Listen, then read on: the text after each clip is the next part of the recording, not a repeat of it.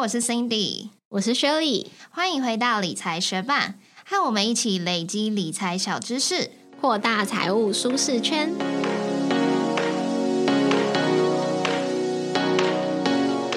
今天的这一集节目，想要来跟大家分享薪资单是什么？为什么薪资单上面会有那么多不同的现象？像我自己刚出社会的时候，领到第一个月的薪水的时候，那时候就想说，哎。为什么金额跟我一开始想象的差这么多？实际拿到的金额为什么会被扣除一些项目？那时候都完全不懂。那也会看到说，哎，好像原本跟公司讲好的月薪，要在这份薪资单上面被分成是底薪啊，或者是伙食津贴，或者是一些其他的奖金的部分。所以那时候虽然看不懂，有一点疑惑，但也没有深究下去。但最近因为身边的一些朋友都开始结婚生子了。嘛，他们就有跟我分享说，哎，可能可以去申请一些生育补助，或者是结婚的补助等等的。那我就很好奇说。有什么条件才可以申请？那在我这个月薪之下，我可以拿到多少钱？这些补助是怎么被计算出来的？所以也想把今天的这集内容分享给大家。所以今天的这一集节目就要来跟大家分享薪资单常见的薪资结构里面的细项会有哪一些？那有哪一些又是常见的应扣项目？那到底要怎么确定公司有没有好好的帮我们保对劳健保的金额，都会在今天的这一集节目来做分享哦。薪资单其实就是一种写着薪资明细的一个薪资证明，无论公司是提供电子还是纸本给员工都可以。那在薪资单上面会有各个细项，常见的固定薪资项目有底薪，那底薪又常常被称作是本薪。另外也有可能会有伙食津贴、职务加给、轮班津贴、全勤津贴等等。那也会有常见的应扣项目，像是劳健保的自付额、请假扣款或者是所得税代扣等等。那也有可能会有一些非固定的薪资项目，像是绩效奖金、三节奖金等等。那什么时候会需要薪资单呢？在需要申请信用卡或者是贷款的时候，就会需要提供财力证明，薪资单就可以作为财力证明的一种。银行会透过薪资单上面的金额来判断申请者的收入以及他可以给予的额度有多少。那依照工作的性质，通常会被银行要求提供一到六个月的薪资单。如果没有薪资单，也可以提供新转账户的明细。但是如果你从来没有拿过薪资单，其实依照劳基法第二十三条的规定，公司如果不提供薪资单给员工是违法的哦。又或者是如果他请员工签名之后收回薪资单，让员工没有办法留存，一样也是违法的哦。那假设公司违反规定的话，依法可以处两万元以上一百万元以下的罚款。那接下来我们就来解释薪资单中常见的各种薪资项目有哪些。薪资单上其实会常常出现一个项目叫做底薪，究竟这个底薪跟工资还有政府会调升的基本工资有什么不同呢？接下来我们就来说明一下。底薪它也常常被称作是本薪，其实两个是同样意思的。那底薪它不会去包含任何的奖金、津贴或者是职务加级跟加班费。有些公司它为了简单，其实除了底薪之外，也不会有别的薪资项目。但是对于员工来说，每个月两千四百元以内的伙食津贴其实是免所得税的哦。所以部分公司除了给予底薪之外，它会有另外一个薪资项目是伙食津贴。当然，也有其他公司是用更复杂的薪资结构。可是像我自己的薪资单上面，就是只有列底薪还有两千四百元的伙食津贴而已。我也是哦，嗯，那不晓得有没有其他学伴是更复杂的薪资结构？但这些因为工作而获得的酬劳，就是工资的一部分，都算在工资里头，包含底薪啊、奖金啊、津贴跟加班费等等。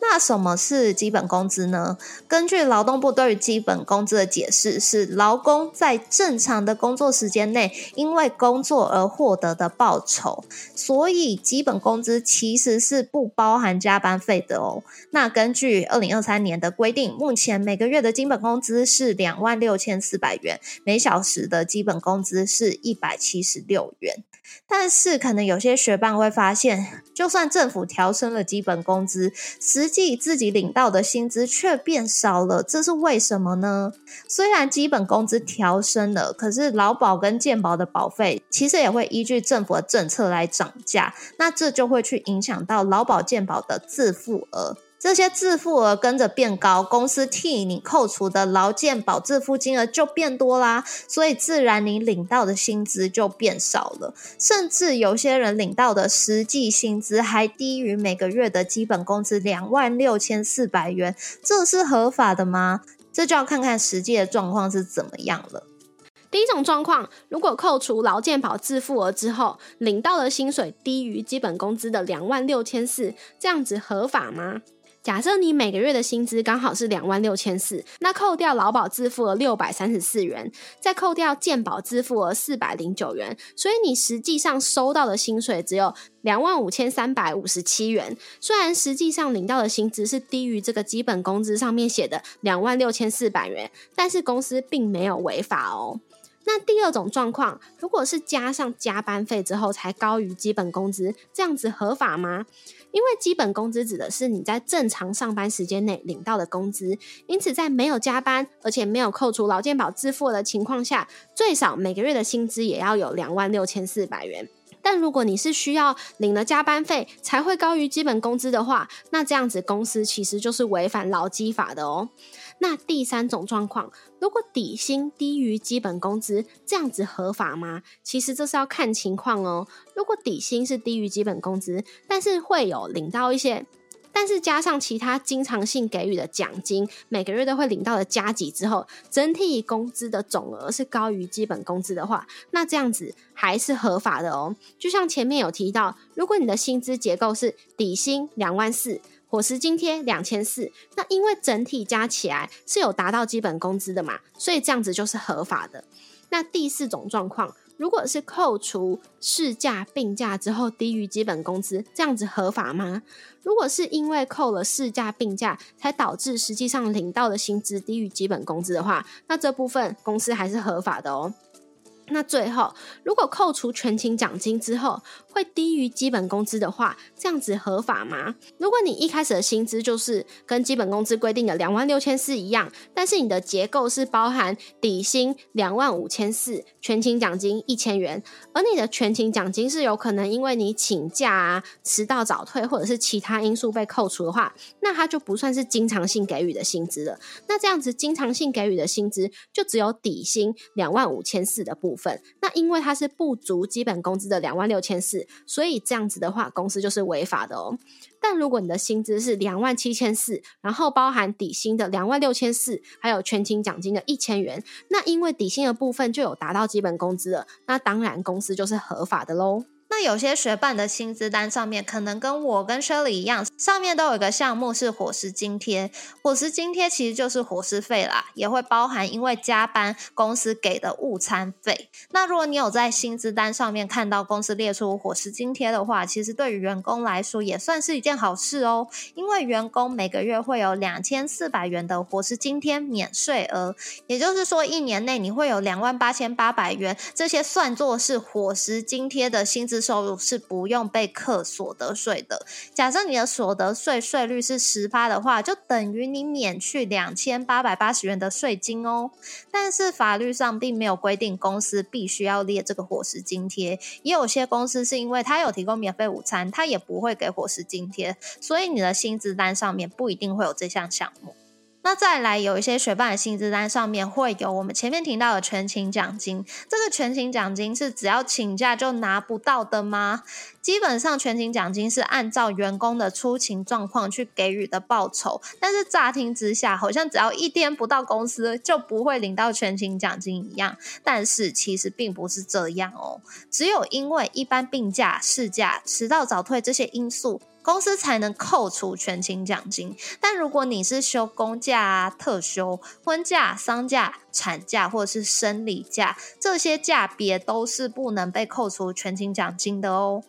那如果你是初入职场的新鲜人，不知道会不会有学伴跟我一样，第一次拿到薪水的时候就想说，哎，怎么比想象中的少？这就是因为薪资其实会有一些应扣项目，扣掉这些项目的金额之后，才会是你实际领到的薪水。那其中一个应扣项目就是劳保的自付额。身为劳工，你在加入大于五人的公司时，公司就必须要帮你投保劳保。那劳保的保费是由员工、公司还有政府一起去付负担的。以一般的劳工来说，自己是负担二十趴的劳保费，公司负担七十趴，政府会补助十趴。但是如果你有特殊身份，像是假设你是育婴留停的续保人员，或者你是被裁减之前的续保人员，又或者是你有特殊的职业，像是外雇的船员，没有一定雇主的职业工人的话，你的劳保负担比例可能会不太一样。那要怎么去看自己负担的劳保费是怎么算出来的呢？你可以去查一个东西，叫做劳保集聚表。你可以去看自己的经常性薪资，也就是不包含加班费或者是偶尔才拿到的奖金。那这个经常性薪资是落在哪一个集聚？如果这个金额是落在两个集聚之间的话，公司就必须以比较高的集聚来加保哦。假设你的经常性薪资是三万二好了，前一个集聚的金额是三万一千八，下一个集聚的金额是三万三千三。那这样子的话，公司其实就必须帮你投保三万三千三的这个集聚哦。当然，集聚越高的话，投保金额越大，自己必须要负担的劳保自付额也就越多。假设以目前劳保集聚低级，也就是基本工资两万六千四来算的话，员工的劳保支付额会是六百三十四元，雇主必须要负担的劳保金额会是两千两百一十八元。也因为这个劳保计费是以日为单位的，所以假设你不是在月初一号就加入公司，劳保费的部分其实会按照到职天数的比例去缴纳。也就是说，如果你月中才加入公司，你的劳保费支付额大约就会是正常支付额的一半左右。那如果你是加入四人以下的小公司，公司就不需要帮员工投保劳保了吗？如果是不满五人的小公司，其实公司并没有必须强制帮员工加保劳保。但如果他没有帮你加保劳保，他也一定要帮你投保就业保险，简称就保。那这个旧保的负担比例还有集聚都跟劳保是相同的，但是劳保跟旧保在一些给付或者是津贴的项目会不同。那这部分就在自己需要申请的时候，必须要注意一下申请的资格跟可以拿到的给付金额了。在健保的部分，只要公司员工有一人以上，就是强制投保的。以一般员工来说，自己要负担三十趴，公司要负担六十趴，然后政府会负担剩下的十趴。那以目前健保集聚的第一个集聚，也就是基本工资两万六千四来计算的话，自己需要负担四百零九元，公司需要负担一千两百八十六元。那如果你对数字有点敏感，你或许会发现，为什么你负担三十趴，公司负担六十趴，而你自己负担四百零九元？公司的负担却变成一千两百多元呢？那是因为公司除了负担员工的健保费以外，也要替员工的家眷负担他们的健保费，所以计算下来的金额就会比你原本想象的还要高喽。那因为健保的计费是以月为单位来计算的，所以不论你是在月中还是月底加保，都必须缴纳一整个月的健保费。所以即使你是在月中才加入新公司，或者是这个月的最后一个礼拜才加入新公司，不管是公司要替你负担的健保费，还是你的健保自付额，都是算满一整个月的哦，而不是按照你的到职日依比例去计算。那基本上不论公司的规模，公司都必须要替劳工每个月提缴至少六趴的劳工退休金。那这部分是由公司负担，并不是由员工来支付的哦。那虽然员工的部分并没有强制规定要自行提拨退休金，但如果你有意愿想要提拨的话，当然也是可以的哦。而且自行提拨六趴以内的劳退金额，也会从个人所得总额中扣除，不需要纳入薪资所得来缴税哦。那如果学霸们的月薪或者是年终奖金很不错的话，就有可能会在薪资单上面看到薪资所得税代扣的这个项目。那如果你是有填过免税额申报表的固定薪资劳工，你的月薪或是年终奖金扣除掉免税额的部分后，还有达到起扣金额八万六千零元以上的话，就会按照当年度的薪资所得扣缴税额表来看你在哪一个级。依据，公司需要帮你代扣多少钱。但是如果你没有写过申报表，然后你是固定薪资的劳工，你的薪资所得扣除掉免税额之后有到四万零二十元，公司一样会帮你代扣薪资所得税，那它代扣的金额就会是全月给付的薪资总额的五趴。那如果你是兼职或者是非固定薪资的员工，你的起扣金额一样会是。薪资扣除免税额之后要达到八万六千零一元以上，那代扣的金额会是全给付薪资总额的五趴哦。那除了前面我们有提到的两千四百元以内的伙食费是免税的，还有自提的劳工退休金，在您每个月工资的六趴以内也是免税的。除此之外，还有哪一些薪资所得是可以免税的呢？其实还包含差旅费、日资费，还有加班费。加班费的部分，在加班的四十六小时内是免税的，合法的例假加班也都免税，而且还不用计入这个四十六小时的计算哦。最后就来补充一些关于薪资计算常见的问题。第一个就是，如果是领月薪的员工，一日工资要怎么计算呢？如果公司没有特别规定的话，通常就是以月薪除上三十天来计算。举例来说，如果月薪有三万元，你一天的工资算起来就是三万元除上三十天，一天的工资就是一千元。所以如果你请了一天的事假，基本上就会扣除一千元的工资哦。那如果你有像是特休没有用完可以换算成薪水的话，也会是用这个一日工资的方式来计算，你可以换到多少钱哦。那如果听了今天的节目的介绍，学办登录政府网站去查询，发现公司帮你报的劳保积聚有低报的状况，这会有什么影响呢？因为劳健保可以让我们在遇到一些特殊情况的时候来申请补助。举例来说，如果因为伤病无法上班四天以上，那这样子是可以申请伤病给付的；或是女女性员工生小孩的时候可以申请生育给付。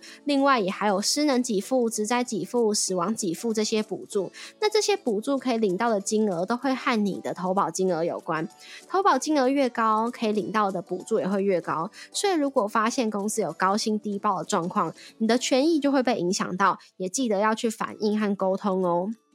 那最后，在试用期间，公司需要帮忙投保劳健保，还有进行劳退提拨吗？尽管是在试用期，公司也需要替员工加保劳健保，以及进行六趴的劳退提拨的哦。接下来想来分享一则学伴在 Apple Podcast 的留言，他的名字是努力赚钱的爸爸。他说听了好一阵子，真的是跟着你们了解各种理财知识。非常感谢努力赚钱爸爸特意到 Apple Podcast 为我们留下五颗星。不晓得你说的听了很久，到底是听了一年、两年还是三年呢？但无论时间的长短，都很开心可以跟你成为学伴，一起学习，一起努力。那接下来日子，身为两个平凡的上班族，我们也会继续跟学伴们一起努力赚钱的哦。谢谢你的收听。谢谢你在忙碌的生活中愿意播出时间来和我们一起学习，也在这边再次邀请各位学伴在 Apple Podcast 和 Spotify 上面帮我们打新留言，让这个节目被更多人听见。也同时欢迎学伴们到 Instagram 搜寻理财学伴，找到我们来跟我们聊一聊。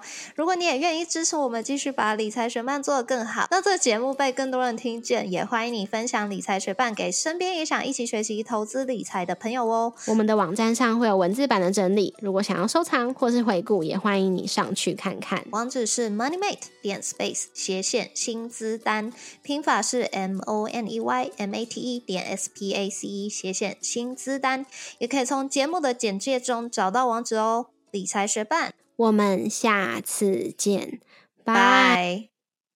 我今天想要分享几个我最近可能身体状况跟健康方面的一些小更新，就是呢，我上。礼拜去跟我老公去我们第一次的整脊，也就是那种推拿的地方，然后他把你的骨头弄咔咔，然后让你觉得好像他是声称说把你的骨架恢复到它自然应该要有的样子。嗯，你有去做过这种事吗？我没有，但是我前一两个月嘛，我就看到一个新手妈妈。他好像是在美国，然后他就分享说，美国有一个婴儿的整骨师，然后他就说，反正他的那个什么医院还是月子中心有这个服务，然后他就申请了一次看看，他就说，不晓得为什么那个整骨师在这个刚出生一个月的婴儿上也可以把他的骨头弄得咔咔响，他觉得蛮神奇的。然后婴儿被弄完之后就立刻睡着，所以他觉得。呃，应该也蛮有效的吧？他就问那个整骨师说：“为什么不满一个月的婴儿也会需要整骨？”他就说：“你要想想他在肚子里维持全区的那个姿势维持了多久，当然会排地有点奇怪。”然后那个妈妈就也欣然接受。但是我自己个人是没有尝试过的哈，可是如果是我会有点不敢给婴儿尝试，因为我自己去尝试的过程，因为。就是有时候工作可能维持一个姿势久了，我回家真的会觉得肩颈非常的酸痛，所以这也是我一直有点想做这件事情，但是之前都没有真的实际行动。那会实际行动是因为就我有跟我妈，然后还有我哥一起上瑜伽，对，就是我的瑜假日瑜伽伙伴，还有我哥哦。这我之前有跟你讲没有？所以我现在听到蛮震惊，他是最近才加入的吧？他其实就是我结婚之后，我有一段时间就没有再跟我妈一起去上课嘛，因为就是还要再回去那个教室路上比以前远一点。然后那个时候，我妈就有找我哥他的伙伴，因为我们那个老师。人很好，虽然你只有一个人跟他预约，他也会开时间。可是我妈就觉得说，哎，如果他那个时间就只教他一个人的话，这样怕他赚太少，所以他就会找他的朋友，或者是像我哥，就一起来加入。而且他可能觉得我哥也多需要活动啊，就是筋骨需要舒展一下，因为他真的筋超硬。常常跟他上课，我都觉得爆炸好笑，因为你就会看到很像。就是他就是那种坐肢体前弯碰不到起点的那种硬度，所以他停在那时候就想说哇，好荒谬！就是他这个柔软度，他的正常生活机能不会受到影响吗？的那种，就是想说他会不会需要帮自己绑鞋带的时候就给 卡住的那种，就是超级僵硬，但是。因为我后续在家的时候，他已经有上过一段时间了，但是我看到时候就已经这样子很震惊。可是我每次这样很震惊的时候，我妈还有老师都会帮他讲话，会说他已经进步很多了。所以我不知道他刚开始的时候到底是怎样，反正我看到就觉得这个人是僵尸吧，就是超硬的那种。好，然后呢？对，这题外话，我好突然想到，好，总之他们两个就说，就我上次跟他们一起去上瑜伽的时候，他们就说，哎，他们什么时候什么时候有去做那个整骨，就说啊，在哪里我也要去什么的，所以他们就把那个资讯推荐给分享给我，然后我就预约时间就去。啊，我第一次去的时候就是，呃，因为用一些背什么的，他可能可以用的，就是咔咔什么的那种，都会觉得还好。虽然他就像你吸气啊，然后。让你吐气的时候，他就给你弄一下，然后一下你就会听到那种各种骨头的声音，然后嗯，就是调整。那这些我都觉得还好，可是用脖子的时候就会觉得很恐怖，因为他可能就叫我躺着，然后他的手不知道怎样就抓住我的头，然后就突然拉一下。就他可能摸一摸，然后摸到他要拉的地方之后，他就诶拉一下，然后我就会整个人，然后就从头这样被扯一下的感觉。虽然就是会有脖子被拉开，可是你就会觉得说，如果这个人技术不好，或者他有什么失误的话，我风险很高诶。